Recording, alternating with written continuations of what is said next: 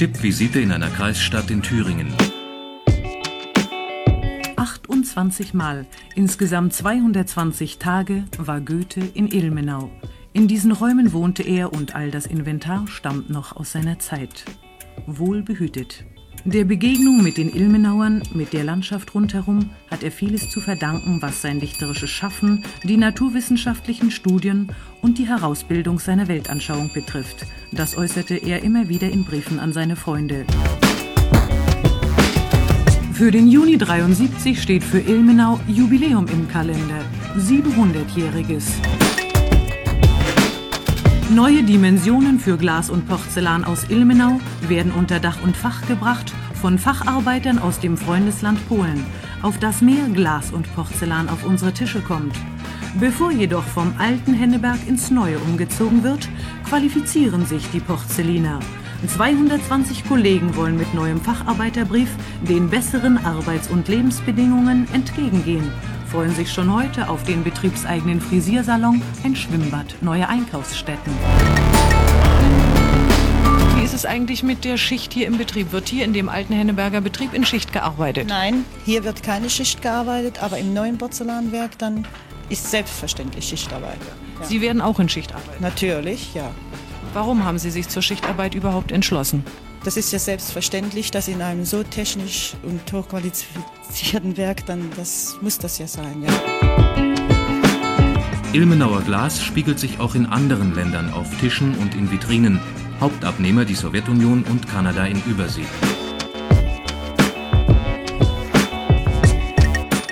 Herzlich willkommen zu einer neuen Ausgabe des Podcasts von Brennpunkt Orange. Wir sind heute im Hammergrund bei einem Rekordmeister. Warum?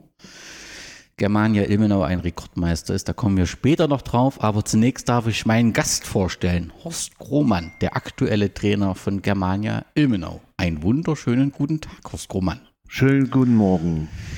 Wir sind heute im wunderbaren Ilmenau. Was macht aus deiner Sicht Ilmenau so lebenswert?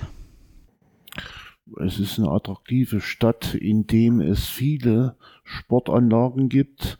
Wir haben gegenüber Städten mit äh, dieser Einwohnerzahl alles Mögliche. Wir haben ein sehr schönes Stadion. Wir haben ein Schwimmbad, was sogar beheizt ist.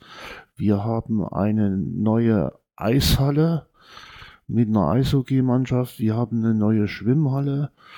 Wir haben einen Skihang mit Lift. Wir haben eine Universität mit 6.000 bis 8.000 Studenten, wo dort auch noch extra mal. Und wir haben noch insgesamt drei, drei Felderhallen. Eine an der Uni und zwei in Ilmenau, eine mit äh, Zuschauern.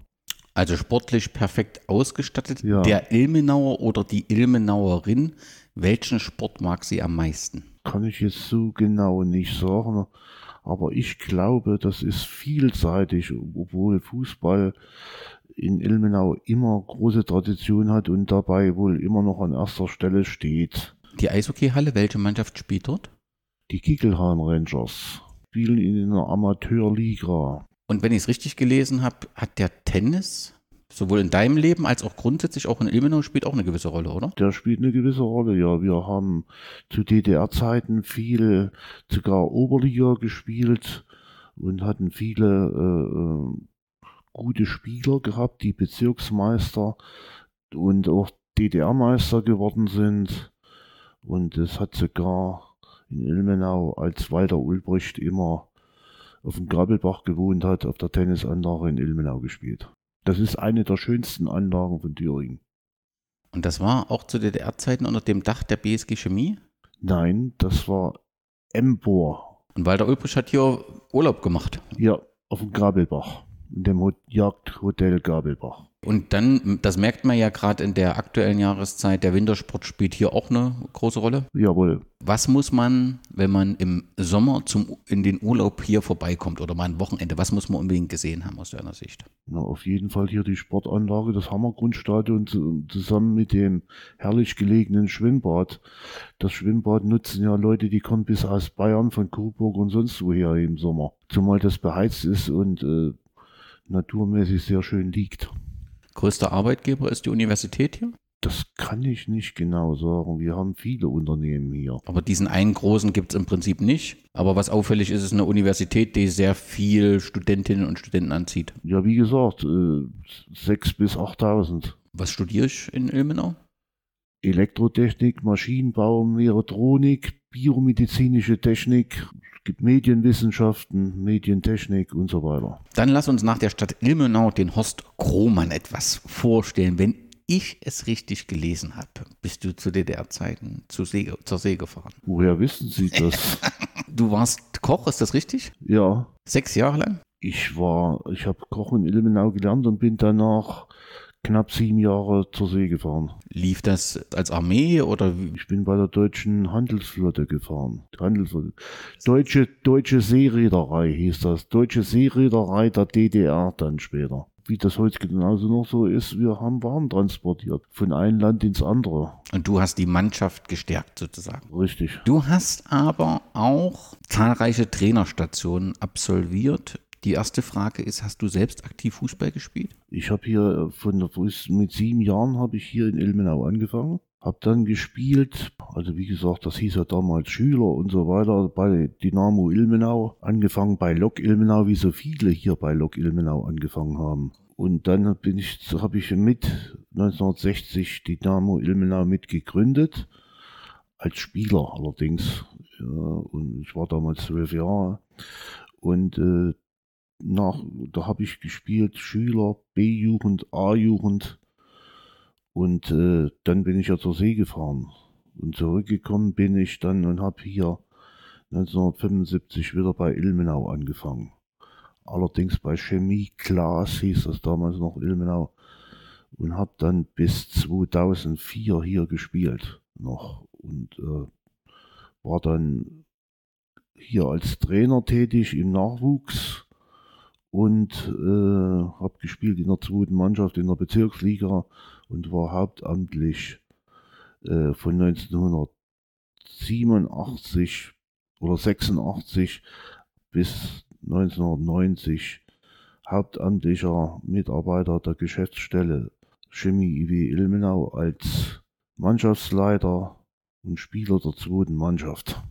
Ja, das wird eine spannende Geschichte, auf die ich mich freue, die wir gleich analysieren. Nochmal zu dir. Du hast dann auch Trainerstationen gemacht. Wenn ich das richtig gelesen habe, warst du auch in Schmalkalden und auch in Rutesleben, ja? 2000, die, die haben damals in der Landesliga gespielt und ich war, äh, Schmalkalden rede ich jetzt. Und das war 2002 war das, glaube ich, genau weiß ich das jetzt nicht. Und äh, da war ich der dritte Trainer in dem Jahr vor mir waren noch zwei, die waren jeweils nur vier bis sechs Wochen. Dann kam ich und äh, die Mannschaft stand auf dem letzten oder vorletzten Platz. Und äh, gut, wir haben dann viele Spiele gewonnen und äh, am Ende der Saison musste ich gehen, obwohl wir vom vorletzten Platz bis auf den dritten Platz vorgestoßen sind. Und in Rudesleben hast du sozusagen auf der Manfred von Brauchitsch Kampfbahn noch trainiert. Richtig. Da war ich dann in Rudesleben, hm, habe ich erst die erste Mannschaft ein Jahr trainiert. Da haben wir auch die Klasse gehalten. Und danach habe ich zwei, drei Jahre lang D-Jugend, C-Jugend, B-Jugend trainiert. Die Mannschaft habe ich praktisch von der D-Jugend bis zur B-Jugend mitgenommen. Du warst dann auch Stützpunkttrainer oder da bin ich heute bist noch. Stützpunkttrainer.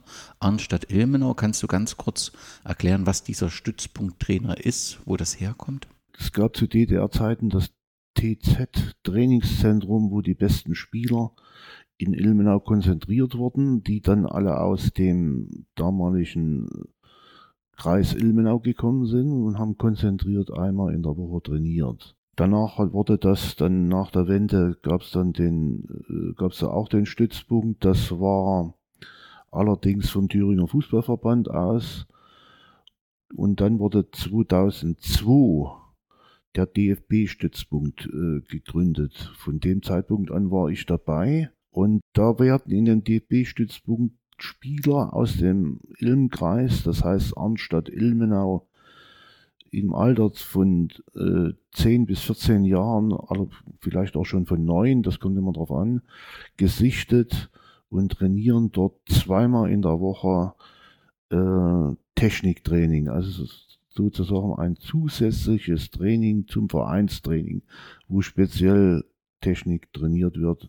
Und dort können sich die Spieler empfehlen für die Landesauswahl und für weitere Aufgaben im höheren, für ein Nachwuchsleistungszentrum. Nur Junioren oder auch Juniorinnen? Auch Spielerinnen, ja. Aber nur bis 14 Jahre. Und dann? Und dann gehen sie in die Vereine zurück. Also die sind ja immer weiterhin beim Verein, aber in den drei Jahren sollten die in dem goldenen Lernalter, was ich da von 12 bis 14 Jahre, das nennt man das goldene Lernalter, die Technik äh, besonders geschult wird und beigebracht wird und das dann danach nach 14 das weiter in den Vereinen fortgesetzt wird. Das heißt also, ich kann mich für das Stützpunkttraining bewerben oder guckt Nein. ihr, ihr schaut und ladet dann Nur ein. wir sichten und äh, unterhalten uns mit den Trainern vor Ort in den Verein, sichten die Spieler und reden dann mit den Eltern und laden die Spieler ein. Die haben wir nicht nur einmal gesichtet, sondern zwei, dreimal. Es werden nicht mehr wie zwischen 20 und 25 Talente eingeladen, also die sind, die dann die drei Jahre im Stützpunkt sind. Es kann auch sein, es gehen wieder welche raus, weil sie es äh, qualitativ nicht schaffen. Wir beobachten die aber weiter und es kann auch sein, dass immer wieder mal welche dazukommen. Wir wollen dann die, die Geschichte von Germania Ilmenau so ein wenig chronologisch durchgehen und zum Schluss käme natürlich die aktuelle Situation, aber wir müssen es, wenn wir dich vorstellen, etwas vorziehen, denn du bist seit 2019 wieder Trainer der ersten Mannschaft hier. Ja, wieso wieder zum ersten Mal? Äh, zum ersten Mal. Also gut, du bist wieder im Prinzip hier im Hammergrund. Ja. Wie kam es dazu? Germania Ilmenau war in einer schwierigen Situation und ich hatte mich als Trainer hier beworben. Das hatten sie erst abgelehnt und nachdem hier äh, so viele äh, Trainer angesprochen wurden aus dem Umfeld und ich weiß nicht wo überall her, hatten sie keinen Trainer. Und äh, die damalige die Spieler wollten aber unbedingt, dass ich hier Trainer werde und haben sie mich angerufen. Da habe ich gesagt, das könnt ihr nicht bestimmen. Da muss schon der Vereinsvorsitzende, der Herr Gruppe, mich anrufen. Und der hat mich dann angerufen und äh, da habe ich dann nach kurzem Überlegen zugesagt, dass ich die Mannschaft in einer ganz schwierigen Situation mit zu 100 Prozent aus Studenten bestehenden Germania Ilmenau Mannschaft übernehme. Dann lass uns ein wenig über die Geschichte von dem, dem Fußball in Ilmenau reden. Mir wurde gesagt, wenn du etwas darüber wissen willst, dann rede mit Horst Krohmann. Ich weiß nicht, wie intensiv ihr auch die eigene Vereinsgeschichte als Verein aufgearbeitet äh, habt. Aber weißt du etwas, wie ganz zum Anfang der Fußball nach Ilmenau kam? Ja, mein Vater war Mitbegründer des äh, Fußballvereins Germania Ilmenau.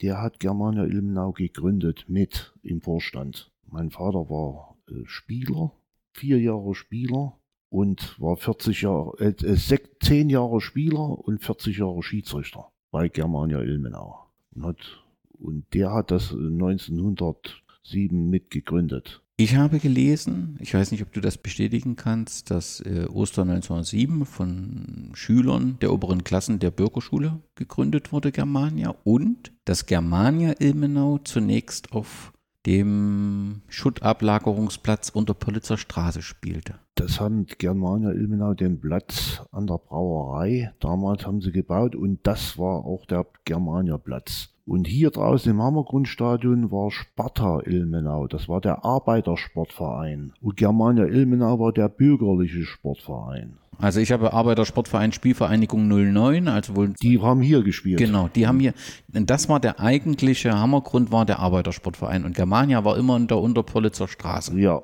Um vielleicht gleich das Thema Unterpörlitzer Straße abzuschließen. Also dieser Platz, den gibt es aktuell nicht mehr, richtig? Oder was, wie entwickelte sich dieser Platz? Ja, das war eigentlich, war das dann ein Platz, äh, wo die Universität dort ihren Sport, und die hatten kein Sportgelände, die Universität Ilmenau. Und Sport war damals noch Pflichtfach, wie man das so nennen kann, an der Uni. Und äh, die haben damals, die ganzen Studenten, den Platz an der Unterbörzer Straße für ihre Sportunterricht genutzt und hatten auch eine eigene Mannschaft. Glaube ich, die HSG-Studenten. Ja. Und ähm, das, das Stadion gibt es heute nicht mehr. Das war dann. Das wurde vor Jahren, dann hat da keine Mannschaft, die Name Ilmenau, die dann dort später gespielt hat, in den 50er, 60er, 70er Jahren hat die, die Dynamo Ilmenau vor allen Dingen im Nachwuchs gespielt und jetzt gibt es den seit einigen Jahren nicht mehr. Also der liegt brach, da passiert gar nichts. Was damit passiert ist, weiß ich nicht genau. Irgendwie ein Skatepark wird diskutiert. Der ist dort. Daneben dann. Ne? Daneben ist der, ja. Gibt es aus der Zeit vor dem Zweiten Weltkrieg, also wir haben schon gesagt, hier die Arbeitersportverein Spielvereinigung 09, dort ist mir der Name Max Winzer. Ja. Ist dir, sagt dir der was? Muss der hat hier gespielt und äh, war ein sehr guter Fußballer. Der ist in Ilmenau in den, bei den älteren Leuten und den heutigen Fans, die noch sich ab und zu mal treffen und zusammensitzen beim Glas Bier, ist der sehr bekannt. Weil er einfach ein überragender Spieler war? Ja. Gibt es so jemand auch bei Germania Ilmenau? Ja, das war mein Vater, Kurt Krohmann. Und äh, dann gab es noch den Max Reimann, der war sogar Nationalspieler vor dem Krieg. Und der hat hier in der Nordthüringer Auswahl, was damals, weil Ilmenau damals zu Nordthüringen gehörte, hat der gespielt. Das war ein ganz bekannter. Das war wohl der bekannteste, dieser Max Reimann. Und noch ein, oh, das muss ich jetzt kurz überlegen, der war dann ist dann auch in 50er Jahren nach dem Westen gegangen, nach Köln und war dort beim ersten FC Köln sogar Vereinschef. Das finden wir noch raus. Das müssen wir im Nachgang Den raus. Namen, wenn mein Kollege kommt, der weiß den Namen noch. Weißt du, wie das Verhältnis zwischen dem Arbeitersportverein und Germania war? Bestimmt nicht so positiv. Also das, was ich, ich habe nichts Negatives gehört. Also das war im Gegenteil, das war gut, aber die bessere Mannschaft war Germania Ilmenau und Sparta Ilmenau 09, die hatten sehr gute Fußballer auch gehabt, aber ich glaube nicht, dass es da so eine große Feindschaft gab. Was passierte nach dem Zweiten Weltkrieg? Ich habe gelesen, dass tatsächlich der Name Sparta wieder auftaucht. Es gab eine SG Ilmenau, die dann wieder Sparta Ilmenau hieß und es wurde direkt im Hammergrund begonnen. Richtig. Das heißt, der Unterpölitzer spielt jetzt äh, nicht so eine zentrale Rolle. Man begann als SG Ilmenau, dann hieß es Sparta Ilmenau und dann wurde es aus Sparta dann letztendlich Empor, richtig? Ja, ja, das ist richtig. Wer waren die Spieler, die nach dem Weltkrieg in den Reihen der SG Ilmenau bzw. von Sparta standen? So besondere? Also ich habe irgendwie Willi Kühn gelesen. Willi Kühn, ja, das war ein sehr guter Spieler. Das ist eine Legende von Ilmenau. Ja. Der hat hier sehr guten Fußball als Mittelfeldspieler gespielt. Dann gab es noch früher die Spieler äh, mein ehemaliger Sportlehrer Hein Granisch, den hier jeder kannte, der hat hier gespielt. Wer war denn dann noch dabei? Muss ich nochmal nachdenken, wenn mein Kollege. Ich habe noch Karl Geier gefunden. Wolfgang ja, das ist richtig. Zitzmann. Das ist richtig. Das stimmt. Karl Geier, Wolfgang Zitzmann, die haben dann hier gespielt. Das waren so die äh, in den 50er Jahren die Topspieler. Wie muss ich mir den Hammergrund zu der Zeit vorstellen? Sanierungsbedürftig durch den Weltkrieg, alles erhalten geblieben, ein funktionsfähiger Platz? Es war ein funktionsfähiger Hartplatz, der allerdings, äh, naja gut, für heute, äh, für heutige Verhältnisse sehr schwer vorstellbar. Ja. Es gab hier auch kein Sozialgebäude. Ja. Die, äh, es gab nur Baracken, wo sich die Spieler umgezogen haben. Es gab keine Duschen. Ja. Es gab nur Waschbecken. Und äh, später wurde dann eine, zwei Duschen eingebaut für alle Mannschaften. Das war, und es gab in der Baracke hier auch eine Gaststätte, die dann später mein Vater geführt hat, die Gaststätte. Und mein Vater war hier auch im Vorstand von Germania Ilmenau äh, damals Empor Ilmenau. Und wunderbar gelegen, dieser äh, Hammergrund. Ja, es wurde schon immer geredet, auch nach dem Krieg hier, die äh, Verhältnisse zu verbessern. Also sprich neuen Platz, Rasenplatz. An dem Rasenplatz, da haben sie ja wohl 50 Jahre gebaut. Du hast schon gesagt, also es hat angefangen mit SG, Sparta und dann wurde es in Anfang der 50er Jahre äh, zu Empor. Das heißt, der Trägerbetrieb waren damals die Ilmenauer Handelsbetriebe, also ich nehme an HO. Ja, genau, so. das war das. Hm, Das heißt, man hatte nicht zu diesem Zeitpunkt nicht jetzt irgendwie ein großes Unternehmen, sondern die ganz normale Handels. Das heißt, Ja. wer, man konnte, ja, also man hatte jetzt keine Unterstützung durch ein, zu dem Zeitpunkt durch ein großes Werk oder so. Nein, das, damals waren das die Handelsbetriebe gewesen. Es gab dann auch noch einen zweiten Sportverein, der hier draußen gespielt hat. Wer hat denn noch hier draußen gespielt? Hier draußen hat noch gespielt Lok Ilmenau. Lok ist, glaube ich, 1951 gegründet worden. Ja, Gab es da eine Konkurrenz? ne, das war äh, Empor Ilmenau. Die waren Konkurrenten. Und Lok. Und es gab hier draußen zwei Vereine, Empor und Lok. Und wieso? Die haben sich halt so gegründet. Das weiß ich jetzt nicht so. Das waren, damals haben doch nach dem Krieg und auch in den 50er Jahren hat doch jeder Fußball gespielt. Jeder, der gerade auslaufen konnte, war auf dem Fußballplatz. Gab es direkt nach dem Krieg Empor und Lok. Hier draußen. Später kam dann noch Dynamo dazu. Die, Aber waren, die waren aber nicht hier, die waren an der Unterberlitzer Straße. einen wunderschönen guten Tag. Das ist der Herr Brückner jetzt. Das ist sehr schön, dass er so zukommt. Ich freue mich, dass wir einen weiteren Gast zu unserem Podcast gewinnen konnten. Einen wunderschönen guten Tag, Horst Brückner. Schönen guten Tag. Horst, wärst du so lieb und stellst du dich den Hörerinnen kurz vor, die im Ilmenauer Fußball noch nicht so bewandert sind? Ja, mein Name ist Horst Brückner. Ich bin gebürtiger Ilmenauer, 1948 geboren und fühle mich schon als Kind im Fußball verbunden. Habe 1959 in Ilmenau begonnen, Fußball zu spielen, damals bei Lok Ilmenau. Das war ja legendär. Wer Fußball spielen will, fängt bei Karl Schreckel an, so ungefähr. Ja, dann ging die normale Entwicklung im Nachwuchs Wunderbar, da kommen wir auch, das nehmen wir dich gleich mit. Nach dem Krieg ähm, gab es Empor und Lok. Wie, wie war das? Und beide spielten hier am Ham- Hammergrund. Und Chemie Ilmenau gab es auch zu diesem Zeitpunkt. Das war eigentlich der älteste Verein. Die haben an der Unterberlitzer Straße gespielt. Stopp, jetzt komme ich nicht mehr mit. Also, wir haben nach dem Krieg haben wir gesagt, es ist Sparta gegründet, also SG Ilmenau, Sparta Ilmenau gegründet worden. Und ich habe ver verstanden, dass aus Sparta Empor entstanden ist. Die spielten hier unten gemeinsam mit Lok und ich dachte, irgendwann ist aus Empor auch Chemie geworden. Oder gab es mal eine Zeit lang drei Vereine? Das ist richtig. Es gab drei Vereine. Chemie war der dritte. Ich muss aber auch gleich einfügen, später kam auch noch Dynamo Ilmenau dazu. Ja, also da waren es dann schon vier. Und äh, Lok ging zu Empor, das war 1963. Und 1966 ging dann Empor zu Chemie. Das heißt, das ist keine Nacheinanderreihenfolge, sondern es gab Zeiten, wo die tatsächlich parallel gespielt haben. Genau. Und Chemie hat an der Unterperlitzer Straße gespielt, halt war ein Kreisklassenverein. Das heißt, wenn wir jetzt nach dem Krieg sind, lag der Schwerpunkt auf Empor und Lok, so der fußballerische Schwerpunkt. Und Chemie war ein kleinerer Verein zu dem Zeitpunkt, der Von der Existenz her gleichbedeutend, aber von der, vom, vom, von der Leistung von, äh, gab es da noch äh, Unterschied. Das heißt also, dass Lok und Empor haben sogar gleich in der Bezirksliga gespielt. In, Ende, Ende der 50er Jahre, so kann ich mich noch entsinnen. Ja, es- Und, genau. dann, und dann ist Lok aber abgestiegen und ist auch durch, dadurch äh, sportlermäßig von der Anzahl zurückgegangen.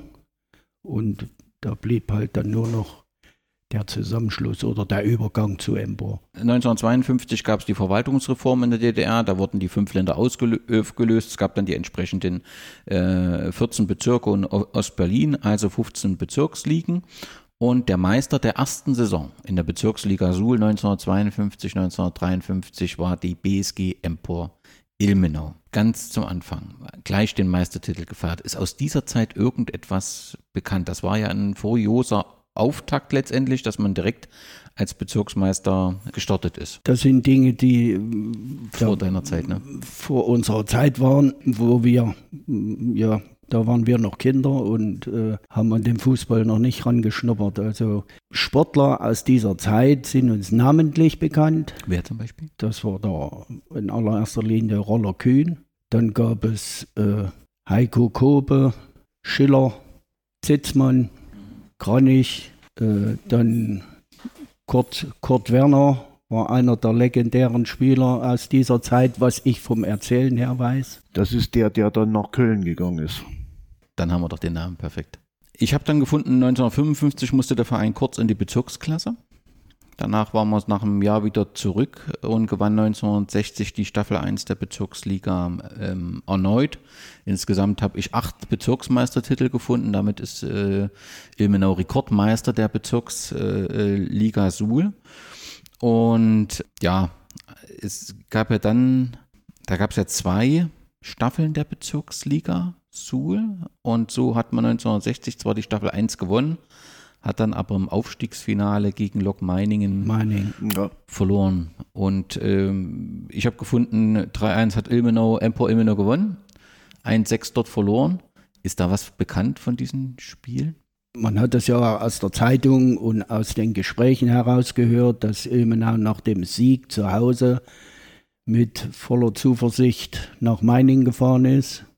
Es gab da wohl eine legendäre Aussage von Roller Kühn, wir sind auf voller Offensive, also mit sehr viel Mut nach Meiningen gefahren und haben dort aber 5-1 6-1. oder 6-1 äh, verloren, ja. Ich bin da als Kind mitgefahren nach Meiningen, weil dort zehn Busse nach Meiningen gefahren sind, voll besetzt mit Ilmenauer Fans.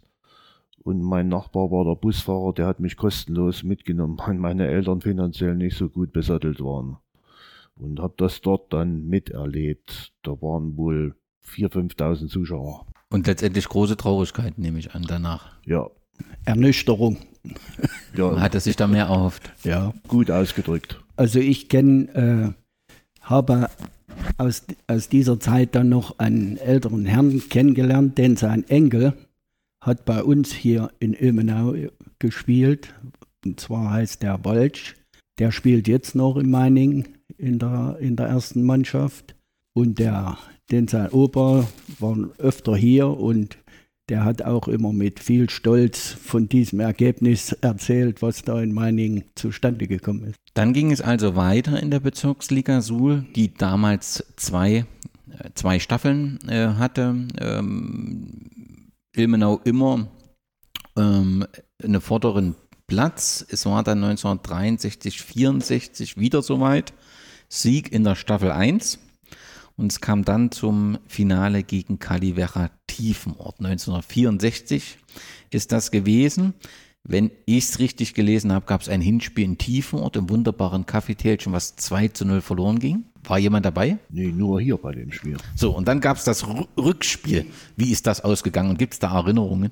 Das Rückspiel hat Ilmenau 3 zu 0 gewonnen und äh, auf dem alten Hartplatz, damals noch, Stadion war ja noch nicht fertig. Es hatte geregnet und es war eine regelrechte Schlammschlacht und Ilmenau hat also mit viel Kampf dieses Spiel gestaltet und äh, 3-0 gewonnen. Ich glaube, das dritte Tor, kann ich mich noch erinnern, waren 11 Meter, den der Werner Licht, auch ein stimmt, ja. auch ein legendärer Spieler äh, verwandelt hat. Vor gut 5000 Zuschauern. Die waren, war eine Riesenstimmung. Danach war der Platz belagert wie heute. Alle Fans sind auf den Platz gegangen und haben die Spieler umarmt. Da habe ich auch in der Gaststätte vorne noch Bilder davon. Das heißt, man kann schon sagen, die Mannschaft hat Ilmenau damals, wie viele Einwohner hatte Ilmenau zu der Zeit? Könnt ihr das ungefähr grob? Circa 26, 26 um die 26.000. Das heißt, die Mannschaft hat begeistert damals. Ja, Auf alle Fälle, ja. Man hat ja damals zu, speziell in diesem Spieljahr, äh, mindestens immer vor 800, 900 Zuschauern gespielt. Das war zu der Zeit ja schon, schon viel. Das Finale, also dieses Rückspiel, das war dann noch was ganz Besonderes. Ja. Man hat sich für die Aufstiegsrunde qualifiziert und bevor wir dazu kommen, ganz kurz nochmal die Frage, was hat zu diesem Zeitpunkt, circa 1964, Empor gewinnt die Staffel 1, gewinnt die Bezirksmeisterschaft, was hat Lok zu diesem Zeitpunkt gemacht? Lok war ja damals schon zu Empor übergegangen. Lok ist 63 zu Empor gegangen. Ist das auch ein Grund für diesen, für diese, dass man sagen kann, dadurch wurde im Prinzip die Spielerqualität konzentriert und deswegen war man auch so erfolgreich, kann man das so sagen? Mm, ja, mir persönlich fallen da zwei Spieler ein, und zwar Lindner und Blödo, die zu dem Kollektiv von Empor gestoßen sind und dort auch ihr gutes Schärflein, sagen wir mal, dazu beigetragen haben. So, und damit waren wir qualifiziert 19, im Sommer 1964 für die Aufstiegsspiele zur zweiten Liga, der damaligen DDR-Liga. Wenn ich es richtig gelesen habe, ich weiß nicht, welche Spiele euch besonders in Erinnerung sind. In Rudesleben gab es ein 0 zu 3. Remis gab es bei Chemie Jena damals, ein 3 zu 3. Im Hammergrund einen sensationellen 3 zu 0 Erfolg gegen Wema Plauen aber auch eine 0 zu 1 Niederlage gegen Chemie Bunasch Kupo, was letztendlich dazu geführt hat, dass man auf dem dritten Platz gelandet ist und damit knapp den Aufstieg verpasst hat. Das war ein sensationeller Aufgang vor 6000 Zuschauern gegen Wemer Blauen. Bei herrlichem Fußballwetter, sagen wir mal. Jedem Fußballer ist es allerdings nicht äh, angenehm in, in, äh, unter solchen Temperaturen. Also die Sonne hat geschienen, das war herrlich. Und Ilmenau hat einen sensationellen Fußball gespielt gegen Wemer Blauen. Allerdings gab es da einen, auch einen Vorfall, das heißt äh, eine große Verletzung damals von Bernd Schomburg, der sich in der ersten Halbzeit schon äh, das Schienbein gebrochen hat und Ilmenau wechseln musste. Also, aber trotzdem, es war erstmal ein Schock, aber trotzdem hat sich die Mannschaft gefangen und hat am Ende klar und deutlich 3 zu 0 gewonnen. Damals gab es ja noch keine Auswechslung. Wenn da ein Spieler verletzt war, musste mit 10 weiterspielen. Wann kam die Auswechslung? Das wusste ich nicht. Wann kam die Auswechslung? Das ja, ich weiß nicht. Also ganz genau kann ich das jetzt nicht äh, bestätigen. Ich weiß es nicht, ob da nicht. Es durfte der, keiner rein. Hm, dann, dann war das. Das war, war doch zu deiner Zeit, wo du noch gespielt hast, war, war auch so. Ich war äh, danach, das das ist, wo ich heute noch äh, mit Kopfschütteln davon erzähle. Man ist als äh, 12. oder 13. Spieler äh, mit zu Auswärtsspielen gefahren und durfte aber nicht rein. Selbst wenn äh, Verletzungen kamen oder so, durfte nicht gewechselt werden. Und das war bei dem Spiel 64 hier so gewesen, wo der Schomburg verletzt wurde, wurde mit zehn Mann das Spiel zu Ende geführt. Und umso höher ist ja der Sieg letztendlich das, zu bewerten. Ja, ne? ja, ja. Das war dann noch so, dass äh, Blauen bei dem Spiel, wo man hier 3-0 gewonnen hat, noch jede Menge Zuschauer mitgebracht hat. Und die dann hier, wo, wo ich mich, also ich war ja damals 16 Jahre alt, äh, ne, warte mal, 64, war ich 16, dass äh, die Plauner Zuschauer sagen, was, auf so einem Platz wollen die aufsteigen? Das war damals ein schwarzer Hartplatz und Germania Ilmenau, äh, äh, Chemie Empor Ilmenau hat damals in weißen Trikots gespielt und da äh, kann man sich ja vorstellen, wie die da ausgesehen haben bei dem, nach dem Spiel. Auf dem schwarzen Schlageplatz sozusagen. Gut, dass du es gerade ansprichst, die weißen Trikots. Welche Vereinsfarben hat der Empor gehabt? Blau. Blau-Weiß. Blau-Weiß. Blau mhm. Gehen wir zurück. Nach dem Krieg, wie ist man nach dem Krieg gestartet? Mit welchen Farben? Das war Blau-Weiß mit Empor, ja. Und äh, davor die zwei Vereine, Germania und ähm, der Arbeitersportverein. Welche Farben kannst du dich da erinnern? Ich glaube, Germania war grün-weiß und Sparta, das kann ich nicht so. Wo kommt grün-weiß dann wieder her? Also ist das dann mit der Chemie. mit Chemie gekommen? Chemie. Und gab es da Diskussionen? Also wenn, wenn ich, wenn das hier, wenn man so gut gespielt hat, als Empor mit den Farben Blau-Weiß, gab es da damals Diskussionen oder war das einfach völlig klar? Nö, das wurde, war einfach so. wurde so übernommen und gab es keine Probleme. gab es auch keine Diskussion. Okay, das war, also im Prinzip hat man äh, die Aufstiegsrunde hier ähm, als Dritter absolviert, gut gespielt, aber eben knapp verpasst. Ja, also Ilmenau hatte in diesem, in diesem Aufstiegsrennen mehrere Chancen. Also das, das 0 zu 3 in Rudisleben ist bei allen immer noch in Erinnerung, aber das war eigentlich, wäre unwichtig gewesen, dieses Spiel überhaupt weil Ilmenau hat das zweite Spiel bei Chemie Jena gespielt, hat dort auch ein überragendes Spiel gemacht und musste aber am Ende froh sein, 3 zu 3 äh, dort gespielt zu haben. Im, am Schluss war noch eine direkt verwandelte Ecke von, vom Erhard Meyer, die zum 3-3 geführt hat. Vorher haben aber Meyer und äh, Werner Licht jeweils einen Elfmeter vergeben, was da äh, zu dem Zeitpunkt sicher zum Sieg für Ilmenau geführt hätte. Man war aber trotzdem mit dem Unentschieden noch zufrieden, weil ein Heimsieg gegen Buna Skobau hätte das Ding auf alle Fälle klar gemacht. Und das hat man dann regelrecht verschlafen. Buna Skobau war in der Aufstiegsrunde Tabellenletzter. War, hat überhaupt keine Rolle gespielt. Und hat aber nur durch den Sieg hier dann, also das ordentlich abschließen können, aber ja. mit einem Sieg wärt ihr aufgestiegen. Ja.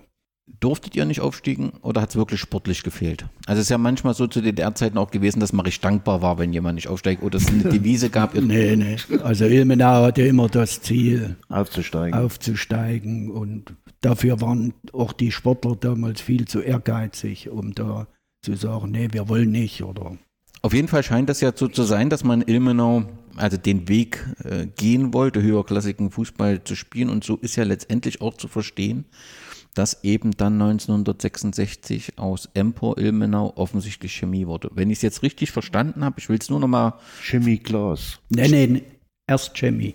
Im Prinzip war es richtig, dass es Chemie schon gab. Die spielten eigentlich in der Unterpolitzer Straße. So, ja, stimmt. Hm. Straße.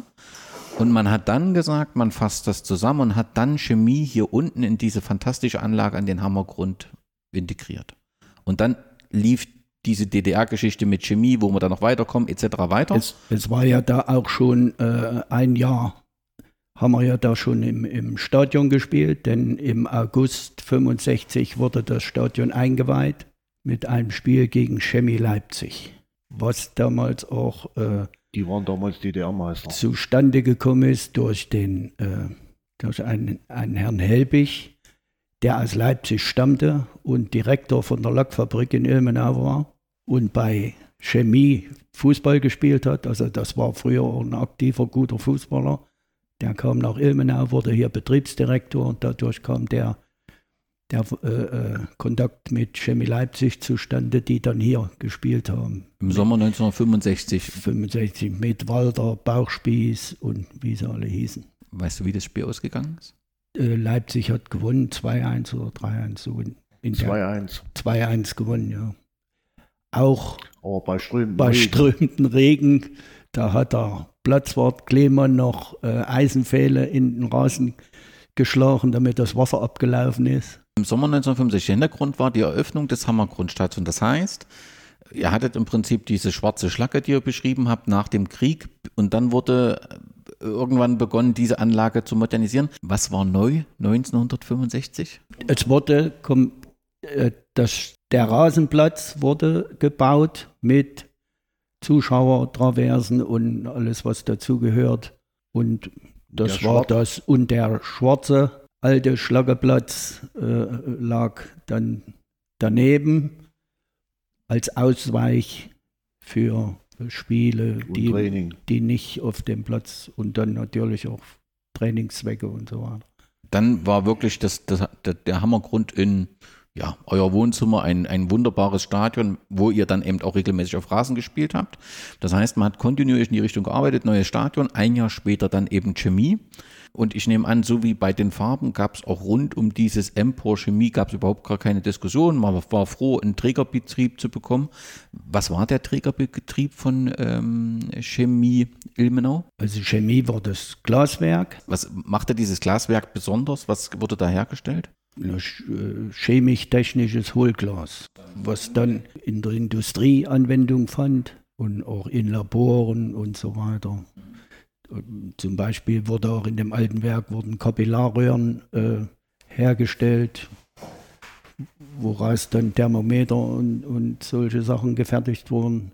Aber äh, es war ja dann Zusammenschluss. Empor war der Trägerbetrieb, die HO, was natürlich finanziell keine großen äh, Fortschritte waren, sagen wir mal so. Und durch den Zusammenschluss war dann schon eine bessere Grundlage gegeben. Aber äh, es ging ja eigentlich immer auch nur um die Fortbewegungsmittel für die Fußballer zu garantieren. Das heißt also, wie an die Spielorte zu kommen und äh, dann Trikots und Ausrüstung.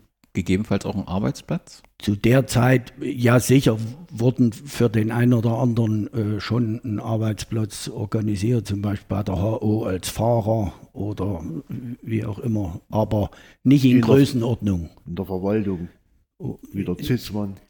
Der Zitzmann, der war ja dann HO-Direktor auch und äh, aber das, äh, in der Form, wie wir das später kennengelernt haben, war es zu dem Zeitpunkt noch nicht. Aber man hat schon Spieler unterstützt. Gibt es das heute noch, dieses Glaswerk? Gibt es einen Nachfolger? Nee. Das ist komplett. Es wurde in mehreren Phasen äh, äh, mal übernommen, aber es ist immer wieder. Und jetzt gibt es das Glaswerk gar nicht mehr. Die Gebäude an sich ja auf dem Industriegelände, aber technische Glaswerke Ilmenau gibt es nicht mehr. Wir sind in den 70er Jahren Bezirksliga Suhl immer wieder äh, zweiter Platz, fünfter Platz. Und dann kam die Saison 1971, 72. Man wurde Meister und stieg dann zum ersten Mal in die DDR-Liga auf. Was war damals passiert, dass man jetzt den Schritt gegangen ist? Hat das was mit Trägerbetrieb, hat das was mit Trainingsbedingungen zu tun, hat das was mit neuen Spielern zu tun oder ist das einfach eine gute Mischung damals gewesen? Also meiner Meinung nach war das eine, eine gute Mischung. Es kamen Spieler dazu, auch aus dem eigenen Nachwuchs, die sich entwickelt hatten. Zu, waren damals die, die Bonsack-Brüder, Helmut Wilhelm aus Möhrenbach. Die kamen aus dem Ilmkreis, praktisch aus dem alten Kreis Ilmenau noch die besten Spieler aus den Vereinen hier dazu. Dann war ein Frommann aus Unterbörlitz, Köditz aus Gräfenau, und dazu kam äh, ein, ein, Werner Kühnel, der stammte aus Gräfenroda und ist wohl aus Eberswalde wieder nach Thüringen gezogen. Und das war also die Mischung damals, die es ausgemacht hat, dass diese Mannschaft auch äh, in der oberen Tabellenregion rangiert hat und sich letztlich auch qualifiziert hat. Allerdings war äh, das Rennen Dame Kali Werra war damals im Bezirk Suhl eigentlich unschlagbar. Die waren ja schon in der DDR-Liga und äh, die Auseinandersetzung war es praktisch mit Calivera 2 zu dem in, der Bezirksliga in den Jahren in der genau. Bezirksliga. Man hat, ist damals in die DDR-Liga aufgestiegen erstmals und die Saison 72, 73. Ich habe keine Qualifikationsspiele gefunden. Gab es damals? Die gab es nicht damals. Da ist der Bezirksmeister automatisch aufgestiegen. Die erste Saison, Zwölfter Platz, Tabellenletzter und es ging mit Kalivera Tiefenort und Mutter Hermsdorf direkt wieder runter. Es war noch etwas zu früh, oder? Ja, das war äh, das Niveau war zu gravierend unterschiedlich, sagen wir mal, dass das nicht hingehauen hat. Sind aus dieser DDR-Liga-Saison Erinnerungen als aus dieser ersten? Relativ wenig. Also man, man hat das. Man haben hat die Ilmenauers angenommen? Haben die sich, hat es die Zuschauer, gab es die? Also Ilmenau Zuschauer gab es immer. Und äh, wie gesagt, auch zu dem Zeitpunkt. Aber äh, aufgrund der Misserfolge hat sich wahrscheinlich damals auch die Zuschauerzahl äh, einfach reduziert, weil das Interesse dann schwindet. du hast es angesprochen, wie muss ich mir zu dem Zeitpunkt so sagen wir mal 1976, als dann aus der BSG Chemie Glas die BSG Chemie Industriewerke Ilmenau wurde. Wie muss ich mir die Situation im Bezirk Suhl vorstellen? Wir hatten Kalivera Tiefenort, wir hatten Motorsuhl. Ja. Und hatten Rudisleben. Rudisleben war ja aber noch äh, Bezirk Erfurt. Stimmt.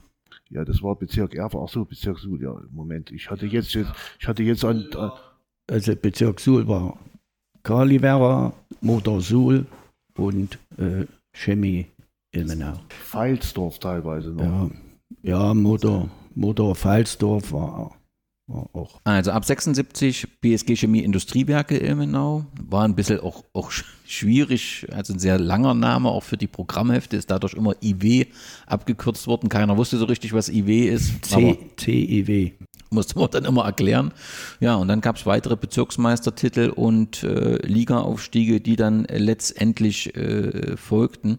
Was, ähm, ja, was bleibt so wer waren die personellen Stützen zu diesem Zeitpunkt, so in den 70 Man muss, man muss äh, einfach sagen, der äh, Übergang oder die Gründung Chemie-Industriewerke Ilmenau war damals ein historischer Geschichtspunkt, sage ich mal. Denn äh, dort wurden durch die Person Jon Schmidt, der Vorsitzender des Rateskreises war, gab es wohl äh, Gespräche mit den Betriebsdirektoren und wie man den Sportverein äh, Chemie Ilmenau unterstützen kann, wie man das organisieren kann. Also ich kann es mir nur so vorstellen. Und da gab es äh, sozusagen einen Zusammenschluss Glaswerk, Mikroelektronik, Labortechnik, Henneberg Porzellan.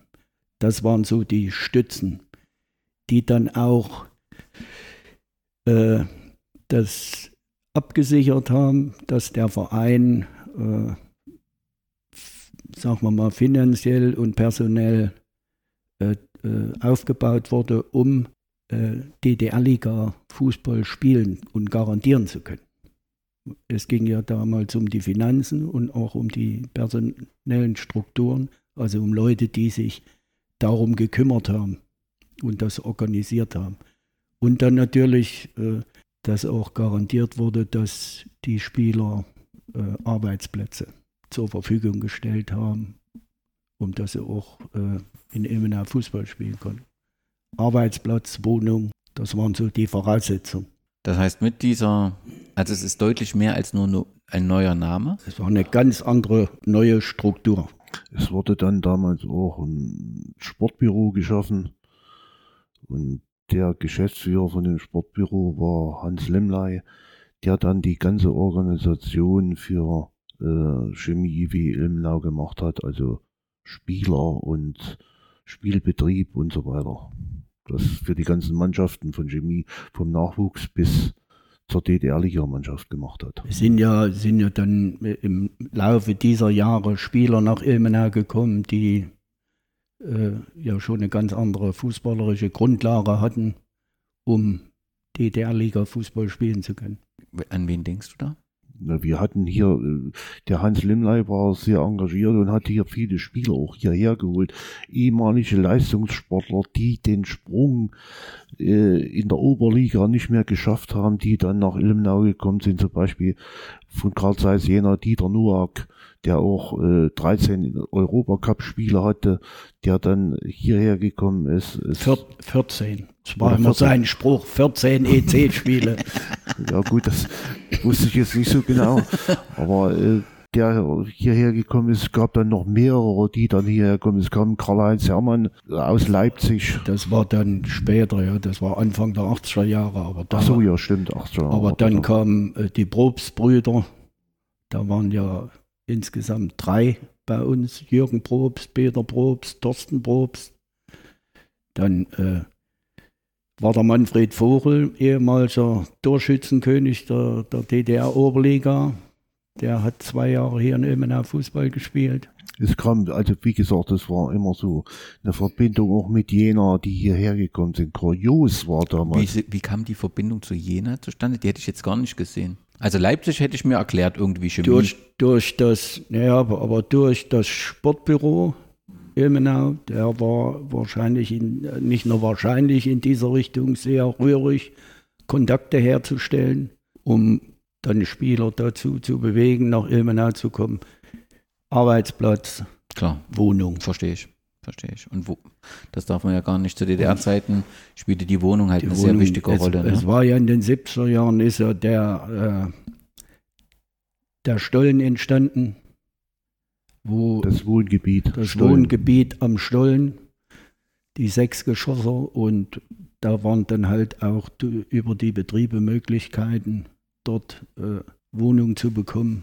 Und das war für viele ein Anlass auch die Verbindung mit Jena, nochmal fußballerisch, da noch was einzuflechten, was vielleicht interessant wäre, was viele Spieler bzw. Fans nicht wissen. Es gab damals eine Vereinbarung mit Jena und das hatten andere Vereine auch, nicht mit Jena, das gab es auf dieser Basis, Spieler, die in der Oberliga nicht eingesetzt wurden, aber weiterhin bei Jena spielen, haben bei uns dann am Wochenende mussten die in der DDR-Liga hier spielen. Ging das, ja? Das ging damals. Zum Beispiel ein Pencil. Pencil, Göbel, die haben da Die haben hier gespielt. in Ilmenau gespielt. Chimpanski und wie sie alle hießen, die haben hier gespielt. Schepanski. Schepanski, so rum, ja. Die haben Strogis. dann- Strogis, die haben hier gespielt, weil sie in Jena in der Oberliga nicht zum Einsatz und das mit sie leistungsmäßig gefordert werden, haben sie hier in der DDR-Liga gespielt. Aber weiterhin in Jena trainiert. Die kamen nur zum Spiel hierher. Also mich wundert es, weil natürlich Jena hat man ja immer viel nach Gera delegiert, ja, deswegen hätte ich da überhaupt nicht Ilmenau erwartet, aber offensichtlich hat das was eben wirklich mit diesem Sportbüro und diesem Ja. engagierten Das war die, die Arbeit, ja, die da geleistet wurde, was eben dazu führte, dass man Kontakte hatte und, und die ja dann auch im Laufe der Jahre nicht weniger wurden. Intervita von Horst Brückner lese ich. Sein Weg führte ihn zur BSG Lok über Trainer Urgestein Karl Schinkel. Schrickel. Schrickel. Schrickel. Und dann war er im Nachwuchsleistungszentrum der SG Dynamo in Ilmenau. Und das brauche ich nochmal erklärt, diese Dynamo. Also ich habe verstanden, dass sich jetzt alles konzentriert hat auf die Chemie IW Ilmenau, dass die ganz klar Nummer eins war. Man hat das konzentriert. Wo kommt plötzlich der Begriff Dynamo Ilmenau her? Wer war da Trägerbetrieb? Wann ist das entstanden? Und hat man dort sich nur auf Nachwuchs konzentriert? Gab es da auch Erwachsenensport? Also Dynamo war Polizeisportverein. Und Polizei gab es auch in Ilmenau, also gab es auch dort Leute, die das organisiert haben und Dynamo Fußball gespielt haben. Äh, auch im Männerbereich, allerdings äh, unterklassig. Kreisklasse war so das Maximale. Durch äh, bestimmte Personen, die sich äh, dem Training von Jugendlichen gewidmet haben, allen voran Hans Thon, wurde dort, äh, hat sich dort eine gute Arbeit im Nachwuchsbereich äh, herauskristallisiert, unter der Federführung von Hans Thon. Und es wurden dort Spieler entwickelt und äh, daher zu der Zeit, äh, ich glaube, ob das in Ende der 60er war oder so, das weiß ich nicht mehr genau, hat Dynamo Leistungszentren, Trainingszentren haben die sich ge genannt, DZ Trainingszentrum, äh, an be bestimmten Stützpunkten, unter anderem auch in Ilmenau. Und dort war der, der Hans Thon, der Chef, der das organisiert hat. Und dort sind praktisch auch Spieler aus dem Kreis zusammengeführt worden, die dort trainiert haben und sich zu guten Fußballern entwickelt haben. Also im Sinne des heutigen Stützpunkttrainings eigentlich. Und das lief gemeinsam von äh, Dynamo und IW. Lief das zusammen oder war Dynamo separat? Dynamo war separat. Die haben auch äh, separat im Nachwuchs gespielt. Und äh, es gab die auch schon, also ich kann mich entsinnen, in den, in den 60er Jahren schon hat Dynamo auch schon Nachwuchsmannschaften gehabt. Da gab es damals auch eine gute Juniorenmannschaft, A-Juniorenmannschaft, die der, damals nannte sich die A-Junioren-Sonderliga, die da äh, gespielt hat. In, so Anfang der 60er Jahre war das. Und aber da hat, da haben bei Dynamo viele Auswärtige gespielt, von Großbreitenbach und wo sie alle herkamen. Und auch ein paar Ilmenauer. Und äh, daher hat sich das äh, entwickelt für Dynamo Ilmenau und so dass dann auch Dynamo ein Trainingszentrum wurde. Um jetzt wieder den Kreis irgendwie zuzukriegen, Dynamo spielte nun gerade auf dem Platz, wo eigentlich Chemie begonnen hat, nämlich nur an der Politzer Straße. Und den es im Prinzip heute nicht mehr gibt, beziehungsweise wo nichts mehr drauf passiert und der so langsam vor sich hin. Aber das war dann im Prinzip, also dort hat Germania angefangen, dann hat irgendwann mal Chemie angefangen und dann hat Dynamo dort das Finale gebildet letztendlich. Kann man das so sagen? Ja, bis zum Schluss hat Dynamo dort gespielt, wobei wir als Empor oder Chemie auch äh, manchmal da oben gespielt haben, wie die Verhältnisse halt gerade waren. Dynamo gab es bis zur Wende oder war das dann eher schon beendet, dieses, dieses Dynamo Ilmenau, wenn man relativ wenig davon liest und findet? Ja, Weil die nur im Nachwuchs eine Rolle gespielt haben. die gab es aber auch bis zur Wende. Also äh, da müsste man äh, jetzt den einen oder anderen von Dynamo mal sprechen. Wobei ich ja einflechten muss, dass es äh, viele Dynamo-Spieler gibt, die zum Beispiel jedes Jahr ein Dynamo-Treffen machen bei uns in der Sportlerklasse am ersten Novemberwochenende, wo schon teilweise bis zu 30 äh, Leuten zusammengekommen sind, die bei Dynamo gespielt haben. Also irgendwo hat auch jeder irgendein Stück äh, Dynamo in der Hose mit hängen, sage ich mal. Und wenn es nur eine kurze Zeit war. Das ist Teil dieses Chemieerfolges, weil man im Nachwuchs so gut ausgebildet hat, hat äh, Dynamo letztendlich einen, gehört ein Teil des Erfolges von Chemie letztendlich indirekt mit. Ja. Ja. Es gab viele Spieler, Hansi Hein, Eckhard Koch, Horst Brandl, Wieland Kühn, Horst Brandl, die alle bei Dynamo ausgebildet wurden oder mit ausgebildet. Bis zur Wende war Chemie Ewi Ilmenau fester Bestandteil der DDR-Liga. Es ging auch mal wieder runter, aber es ging dann auch wieder hoch über die Aufstiegsrunden. Ähm, man war Teil ähm, der DDR-Liga. Gibt es aus dieser Zeit, so den 80er Jahren, personelle Säulen, wo ihr sagt, die haben die, die, die Stützen des Erfolges zu dieser Zeit besondere? Die gehört schon. Ja, ich, wie gesagt, da müsste ich die, die, die Bilder jetzt vor mir haben, weil es waren ja damals sagen wir mal, in den 80er Jahren äh, wurde eine Mannschaft zusammengebaut. Durch das Sportbüro, Spieler angeholt. Da hat ja kaum noch ein Ilmenauer gespielt, die kamen aus der ganzen DDR. außer, außer Uwe Müller und, und äh, Roland Zenkgraf, die übrigens auch aus Dynamo, eine Dynamo-Generation äh, ist, haben wenige Ilmenauer gespielt. Was passierte mit dem politischen Umbruch mit der Wende? Die, äh, eigentlich eine ideale Situation, denn man war in der DDR-Liga zu diesem Zeitpunkt. Ähm, ich habe einmal gefunden, dass auch in Ilmenau, äh, auch wenn das jetzt nicht so nah an der hessischen Grenze ist oder bayerischen Grenze, trotzdem eine ganze Mannschaft verloren gegangen ist. Passt das so? Gibt's ja.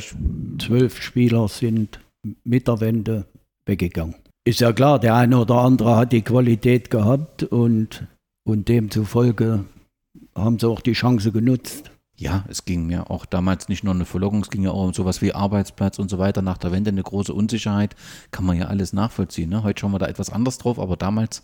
Ja, Geld hat auch immer schon eine Rolle gespielt. Wer sind so diejenigen, die sofort äh, verschwunden sind und die, die, andersrum formuliert, die dem Verein sehr gefehlt haben? Alle zwölf. Alle zwölf. Das waren, ja, das waren alles etablierte Spieler, also die, auch die das Gerüst der Mannschaft getragen haben. Hier im Hammergrund, was passierte ähm, hier mit ähm, Ilmenau? Man, wurde dann Germania Ilmenau, hat sich umbenannt. Stand das sofort fest, dass man Germania sich nennt? Weil eigentlich ist es ja nicht ganz konsequent.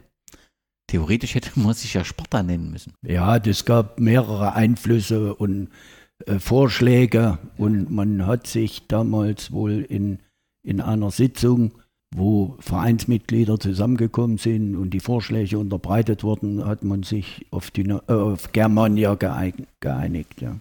Und dann wurde es aber zunehmend schwieriger. Also man rutschte dann in die Verbandsliga. Ähm, es ging dann runter in die Bezirksliga Südthüringen. Man kam zurück in die Verbandsliga. Wie war die sportliche Situation nach der Wende? Ja, die war erstmal nicht einfach. Man hat ja äh, die DDR-Liga-Saison ging ja 90, 91 noch. Und äh, dort hat Ilmenau ja noch in dieser Staffel gespielt. Allerdings mit einer stark dezimierten Mannschaft. Also es wurden Spieler aus der zweiten Mannschaft, die mussten in die erste Mannschaft rein, Nachwuchsspieler mussten rein. Also es war dort zahlenmäßig äh, war man komplett, aber von der Erfahrung, vom, vom äh, fußballerischen Vermögen her stand man weit, weit hinten. Und die zwei Punkte, die wir geholt haben, sind ja auch Ausdruck dessen, was damals sportlich, äh, wozu man sportlich in der Lage war. Oder nicht in der Lage. Die zwölf Spieler kannst du nicht ersetzen, das geht gar nicht. Und vor allen Dingen in der DDR-Liga nicht. 1996 war es dann ähm, soweit, da galt es für einige Jahre Abschied aus Thürings erster Liga ähm, zu nehmen. Was fehlte Ilmenau zu dieser Zeit? Warum ging es so weit runter? War das das offensichtliche Trägerbetrieb, Spieler. Die Infrastruktur war es ja nicht, oder? Es war äh, so gewesen, dass natürlich äh, der Umbruch in der Wirtschaft auch die Folgen auf die Fußball hatte. Und wie gesagt, die Spieler haben verlassen und sind nach dem Westen. Und es war dann sehr schwer, hier äh, qualitativ gute Fußballer zu finden, die hier weiterhin äh, den neu gegründeten Namen Germania Ilmenau hatten. Es war auch schwer, hier Leute, Sponsoren zu finden. Es war äh, schwierig, dass Leute hier den Vorstand übernehmen. Da hat ja dann äh, den ersten Vorsitzenden Dieter Gerdloff gemacht. Danach kam der äh, Werner Böhm, der das gemacht hat. Und nach Werner Böhm kam dann der Lutz Kobe, die dann bis vor zwei Jahren äh, der Lutz Kobe das gemacht hat. Es war eben sehr schwer, Spieler zu finden und alles aufzubauen. Es lag ja praktisch, weil alles auch die Eltern der Jugendlichen nach dem Westen gegangen sind und die Arbeitsplätze schwer und das kennen wir ja alles und das war dann die Geschichte, dass das sehr schwer war, Fußball aufzubauen. Da hatten nicht nur wir Probleme, sondern alle umliegenden Vereine auch. Aber eigentlich ist doch die Situation in Ilmenau gar nicht so schlecht mit dieser Universität. Immer wieder junge Leute, die eigentlich nach Ilmenau kommen. Und was fehlt? Oder warum gelingt es nicht, aus diesen daraus äh, eine Mannschaft zu machen, die auch ähm, ja in den ja in der ersten oder zweiten Liga Thürings spielen kann. Es ist so, dass das äh, sich dann äh, aufgebaut hat. Äh, ähm, da muss ich nochmal einwenden, dass die Universität Ilmenau schon immer, auch in 50er Jahren, äh, gute Fußballer hier bei Empor und äh, gespielt haben. Am Anfang Empor, dann Chemie, wie bis heute hin immer äh, der Ilmenauer Fußball von der Universität profitiert hat. Wir hatten hier immer eins bis zwei Spieler gehabt, die hier in den Jahren gespielt haben und dann allerdings, wenn das Studium zu Ende war, dann äh, meistens nicht hier geblieben sind, sondern abgewandert sind in die ganze Republik. Aber das Entscheidende war, dass äh, auch die kleinen Vereine nach der Wende, wie zum Beispiel Martin Ruder, Gererberg, äh, die dann sich plötzlich durch Sponsoren hochgearbeitet haben und die die Spieler dann gelockt haben, auch mit finanziellen Mitteln und mit großem Engagement und äh, dann eine starke Konkurrenz für Ilmenau waren. Das bedeutet, ähm, Germania Ilmenau hat dann von 2006 bis 2011 nochmal in der ersten Liga gespielt, in der Verbandsliga Thüringen. Ja. Das war letztmalig und dann ist man auch ähm, abgestiegen in die Landesklasse. Später ging es noch weiter runter. Wenn du das jetzt schon ansprichst, also es hat sich eben zu DDR-Zeiten äh, war man, gehörte zum Mann zu den Spitzenteams des Bezirks Suhl. Wie ist denn heute die Situation, wenn man dann schaut äh, ähm, in der Umgebung? Martin Rother spielt in der Oberliga, du hast Arnstadt in der Oberliga, was nicht weit äh, weg ist. Du hast äh, ähm, mit Gera Berg, Gera Tal in der Verbandsliga. Also sind ja offensichtlich die Spieler sind ja offensichtlich da. Es fehlt dann offensichtlich die finanziellen Mittel. Ist es so einfach? Nein, das stimmt nicht. Die finanziellen Mittel fehlen auch, fehlen Ilmenau nicht. Ja. Ilmenau ist eigentlich gut aufgestellt, was äh, finanzielle Mittel und was die sportlichen Bedingungen haben mit Sozialgebäude und äh, sportlichen Bedingungen, alles drum, auch sonst äh, mit Sponsoren und so weiter sehr gut aufgestellt. Ja. Aber die Spieler nach dem Abgang in, aus der Thüringen-Liga ging es ja, wie gesagt, wie du schon gesagt hast, immer weiter bergab. Und die Spieler wollen höherklassig Fußball spielen.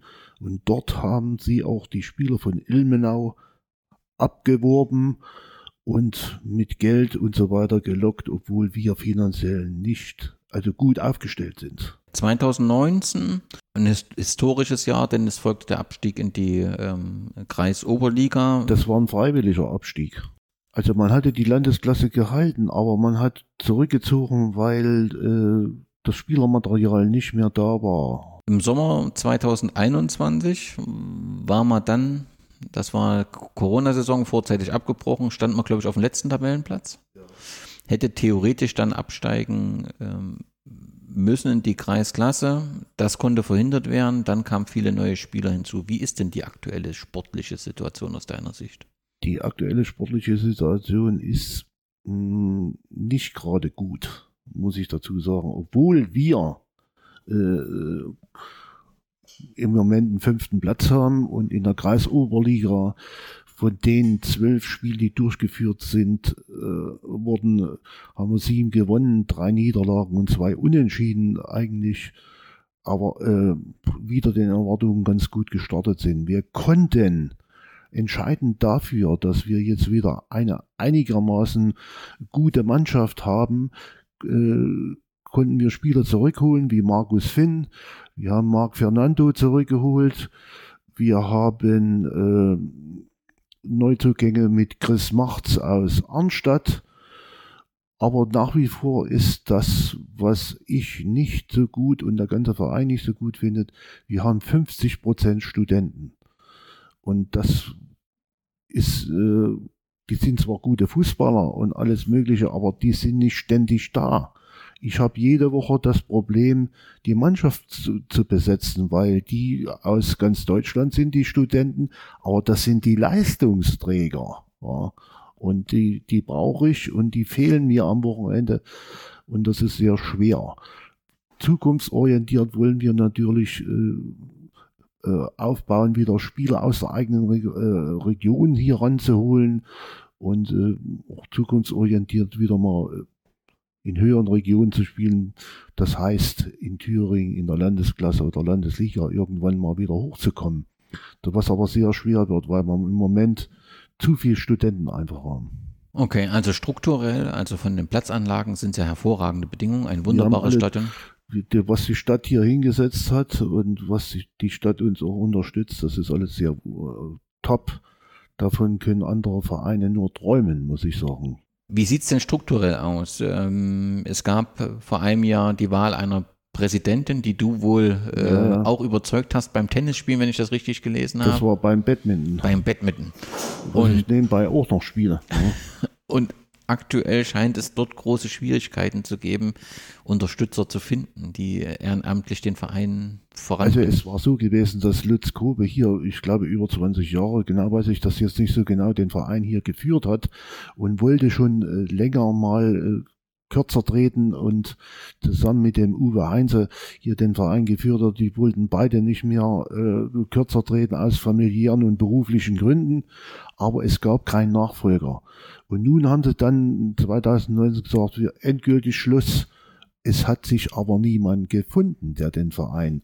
Und da ich ja nun hier äh, die Mannschaft 2019 übernommen habe mit, wie gesagt, 100% äh, Studenten und äh, habe ich mich darum bemüht, jemanden zu finden. Und beim Badminton habe ich dann die, die Christine gefragt und so weiter. Und die hatte dann auch Interesse und hatte aber vom Fußball, wie ich mal so sagen, wenig äh, bisher gewusst und wie das alles so abläuft. Aber sie ist äh, Diplom-Ingenieurin und hat die Sache hier übernommen. Leider kam dann dazu, dass sie sich beruflich und wohnungsmäßig verändert hat und nach Saalfeld gezogen ist, konnte das nicht mehr durchführen. Somit hat dann Detlef Schwabe den Verein vorübergehend bis zur nächsten Wahlversammlung übernommen. Und wir suchen nach wie vor wieder jemanden, der den Vereins hier leidet, den Vorsitz führt. Muss man sich Sorgen machen oder bist du zuversichtlich, dass man jemand finden wird, oder? Also man muss sich Sorgen machen. Das ist dann der Aufruf an diejenigen Hörerinnen, die das hören und sich hier engagieren wollen, den Weg in den Hammergrund zu suchen und dort tatkräftig mit anzupacken. Lass uns im letzten Teil nochmal so ein paar Themen streifen. Erster Punkt ist Pokal. Wir haben die ganze Zeit über Meisterschaften gesprochen. Nach meinem Kenntnisstand hat Ilmenau fünfmal den FDGB Bezirkspokal gewonnen und war häufiger im FDGB Pokal, teilweise entweder durch die Gewinn des Bezirkspokals oder durch die Teilnahme der zweiten Liga. Mir ist ein, ein Jahr, in der Regel ist man in der ersten Runde und der Zwischenrunde ausgeschieden. Einmal hat man die zweite Runde erreicht, das war 1981.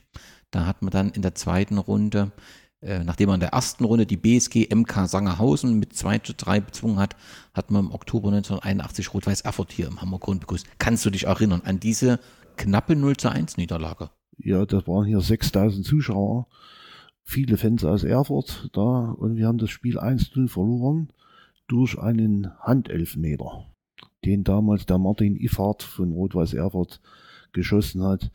Und nach diesem Spiel, da hat natürlich Rot-Weiß Erfurt als großer Verein der Oberliga aufgeschaut und nach diesem Spiel wurden gleich von Rot-Weiß Erfurt zwei Spieler verpflichtet. Das war Andreas Thon, der dann einige Jahre in der Oberliga gespielt hat und äh, und dann war das noch Uwe Müller, der dann in, in, in der Nachwuchsoberliga gespielt hat. Und ich weiß nicht, ob er auch Einsätze in der Oberliga hatte, aber Andreas Thun wurde dann Stammspieler bei Rot-Weiß Erfurt. Wichtig ist für die Hörerinnen ein Andreas Thon, nicht Andre, hat nichts mit dem Andreas Thom zu tun. Nein, der Ja. heißt Thun und der andere heißt Thom. Genau. Der Ilmenauer heißt Thun. Mir ist dann noch äh, vielleicht die erste Runde 1988, äh, da hat man hier gegen die BSG Sachsenring Zwickau, bin ich mir nicht mehr sicher, ob sie damals Ligist war oder Oberligist. Auf jeden Fall gab es da auch eine knappe Niederlage mit 2 zu 3. Ja, das, die waren Oberligaspielen damals, ja. Aber da kann ich mich jetzt so genau nicht erinnern an das Spiel. Gibt es sonst aus dem Pokal irgendwas Historisches, was dir in Erinnerung wäre? In der Regel, wie gesagt, war in der ersten Runde Schluss, da war Vorwärts Leipzig, da war mal Erfurt 2, die hat man Wir bezwungen. hatten dann sogar eine Auslösung gehabt, da haben wir bei Kabelwerk Oberspree in Berlin gespielt. Und die im Pokal. Der, wir waren DDR-Liga, die auch, haben dort aber 4-0 verloren. Ein besonderes Spiel gab es nach der Wende, 1998. Dort äh, müssen wir vielleicht zunächst erst mal klären, ähm, welche besondere Rolle Claudia Grafort, Crawford, geborene Wiesemüller, geschiedene Nolte mit der Stadt Ilmenau verbindet. Die Frau Nolde hat, ich kenne sie nur unter diesem Namen Nolde, die Frau Nolde hat äh, in Ilmenau studiert und war engagierte CDU-Politikerin und ist dann, äh, wie gesagt, bis aufgestiegen über äh, Thüringen bis hin in, zur Bundesfamilienministerin. Genau, Bundesministerin für Familie, Senioren, Frauen und Jugend von 94 bis 98. das Ministerium ist dann durch den Karli Kutzer, der legendäre Dormann von Ilmenau, der hatte dann Beziehung zu seiner persönlichen, zur Claudia Nolde, der hatte ja einen persönlichen Fahrer gehabt. Und der war bekannt mit dem Karli Kutzer und dann ist das durch diese Verbindung ist dann ein Spiel zustande gekommen, wo wir mit äh, einer, wollen wir mal sagen, Traditionsmannschaft von Ilmenau, alte Herrenmannschaft von Ilmenau nach Bonn gefahren sind und haben in Bonn gegen äh, das Ministerium von Claudia Nolde gespielt und die haben dann, waren dann auch hier und haben hier gegen uns gespielt. Reden wir erstmal über das Hinspiel in ähm, Bonn. Muss man immer wieder, man will immer Berlin sagen, aber nee, es war äh, äh, Bonn. Wie verlief der sportliche Teil? Wir haben, glaube ich, dort 3-3 gespielt. Das weiß ich jetzt so nicht genau. Es war sehr gut organisiert. Wir haben den Bundestag besucht. Wir haben äh, dann gegen die Mannschaft gespielt. Die hatten erstaunlicher, es waren alles Angestellte von Ministerium für Familie. Ach, es war nicht diese Bundestagsmannschaft, die es gibt? nein, es war- nein, es Okay. waren Angestellte der, von dem Ministerium der Claudia Nolde. Erstaunlicherweise hatten die gute Fußballer in ihren Reihen und äh, wir haben dort äh, 3-3 gespielt.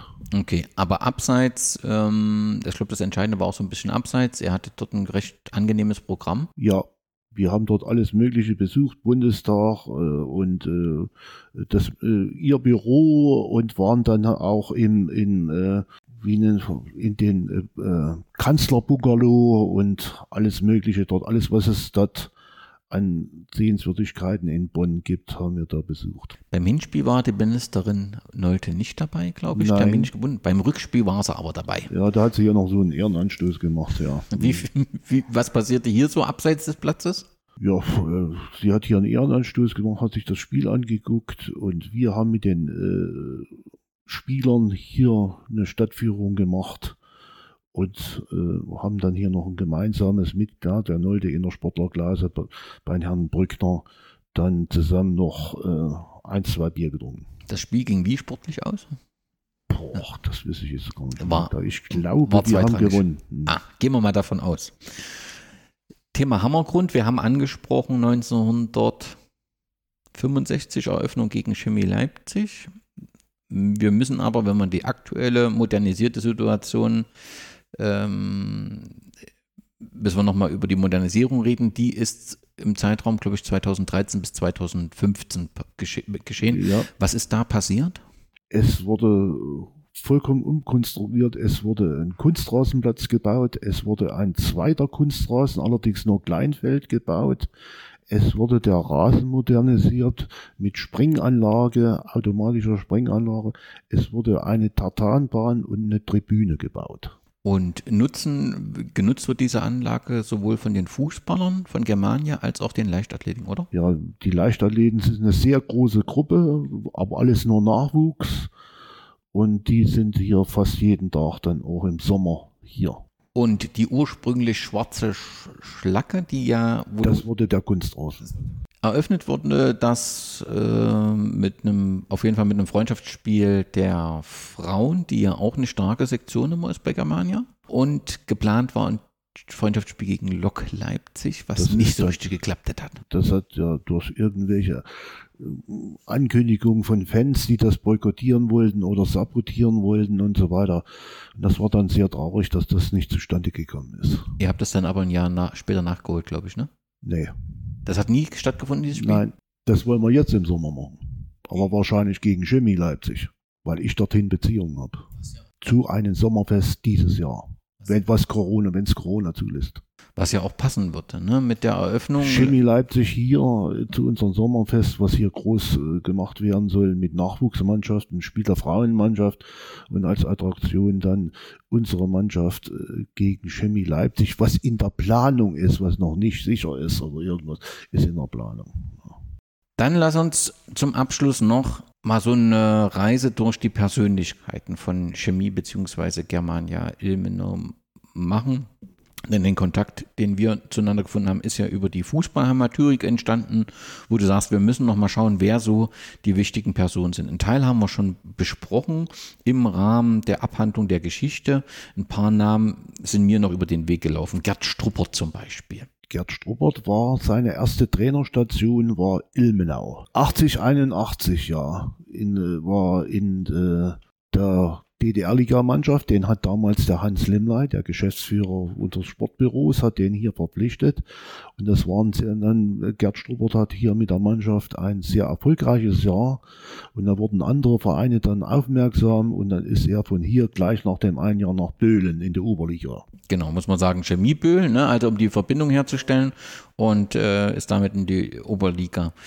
Dann Siegfried Gums. Ja, Siegfried Gums ist ja einer, der hier im Nachwuchs früher angefangen hat bei Lok Ilmenau.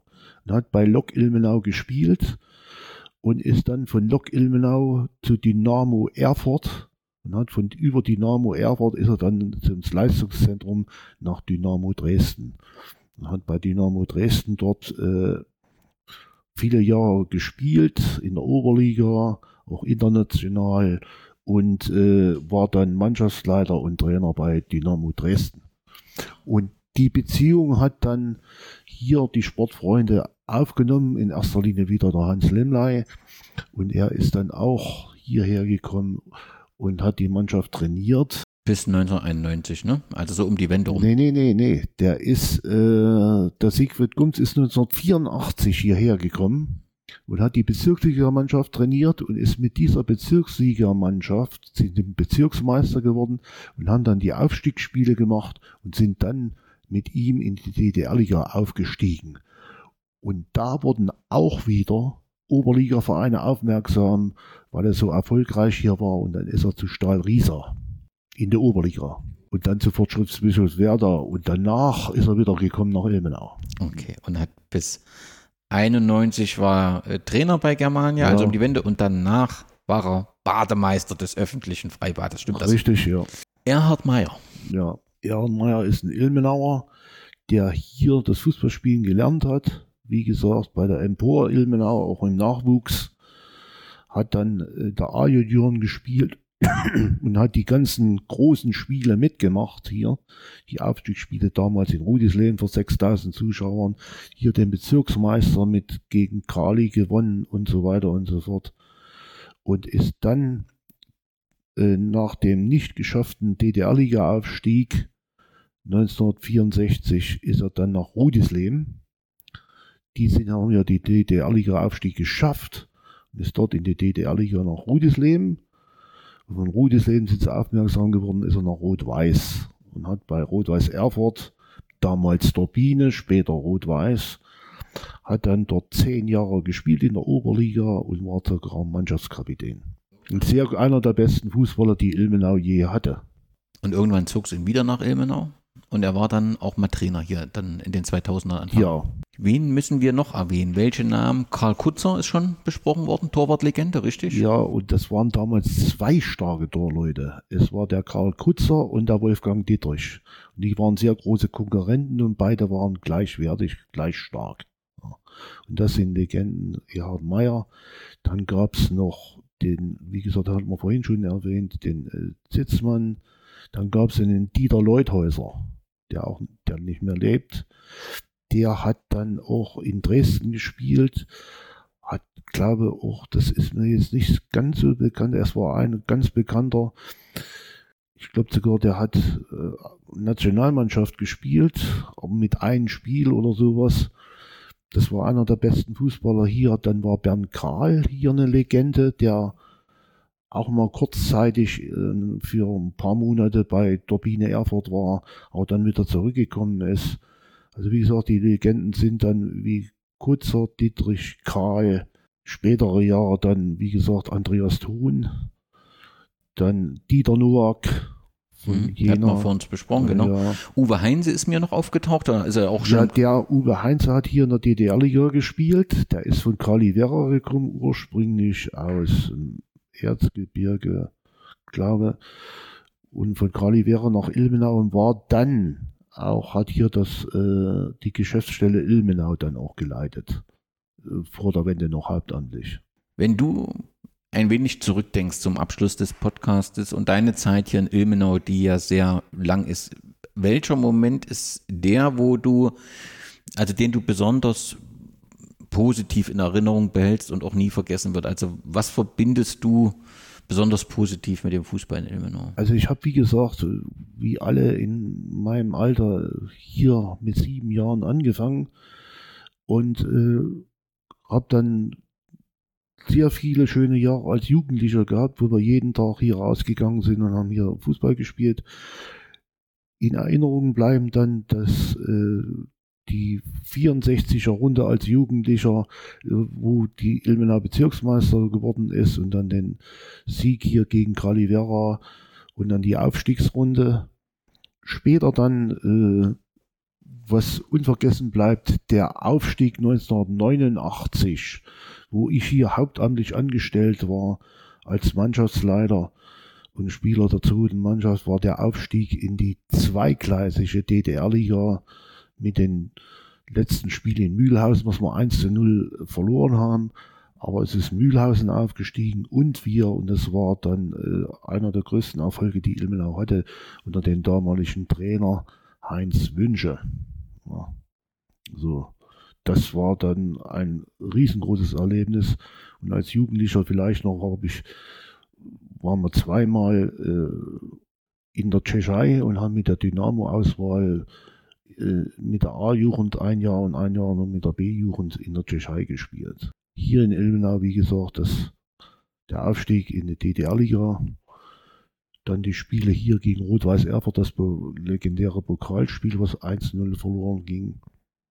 Und ich als Spieler in der zweiten Mannschaft, ja, da gab es so viele, vor allen Dingen immer die dritte Halbzeit. Dein größter Wunsch für die Zukunft des Ilmenauer Fußballs? Das ist logisch. Ich möchte, dass Ilmenau wieder äh, zu den Spitzenmannschaften in Thüringen zählt und an, als, als alte Tradition anfügt und dass sich vor allen Dingen hier mehr Leute engagieren im Verein und nur so können wir vorwärts kommen. Wir suchen Leute für den Vorstand, aber was ganz wichtig ist, wir suchen auch Spieler. Die kriegen wir kaum. Wir sind finanziell gut aufgestellt, wir sind alles, aber mit 50 Prozent Studenten schaffen wir das nicht. Ein wunderbares Stadion, also gelegen im, im Hammergrund, eine fantastische ähm, Arena, wunderbare Bedingungen. Ähm, alles top. Und eine große Tradition. Es lohnt sich auf jeden Fall hier im Vorstand mitzuarbeiten, hier Fußball zu spielen. Es wird keiner bereuen, der hier bei Germania Ilmenau anfängt. Ich danke dir ganz herzlich für das wunderbare Gespräch und die Einblicke in eine äh, fantastische ähm, Geschichte. Den Hörerinnen vielen Dank fürs Zuhören und Glück auf. Danke. An diesem Wochenende trafen der SV Germania Ilmenau und der SC Leinefelde 1912 auf dem Ilmenauer Kunstrasenplatz aufeinander. Nach gut einer halben Stunde hatte sich Ilmenau dann an das Spiel seiner Gegner gewöhnt. Und in der 26. Minute war es dann soweit. Marc Fernando verwandelte nach einem Eckball zum 1 zu 1. Das brachte Germania in Schwung bereits in der 38. Minute zog Marian Zachat nach mit dem 2 zu 1 für Ilmenau.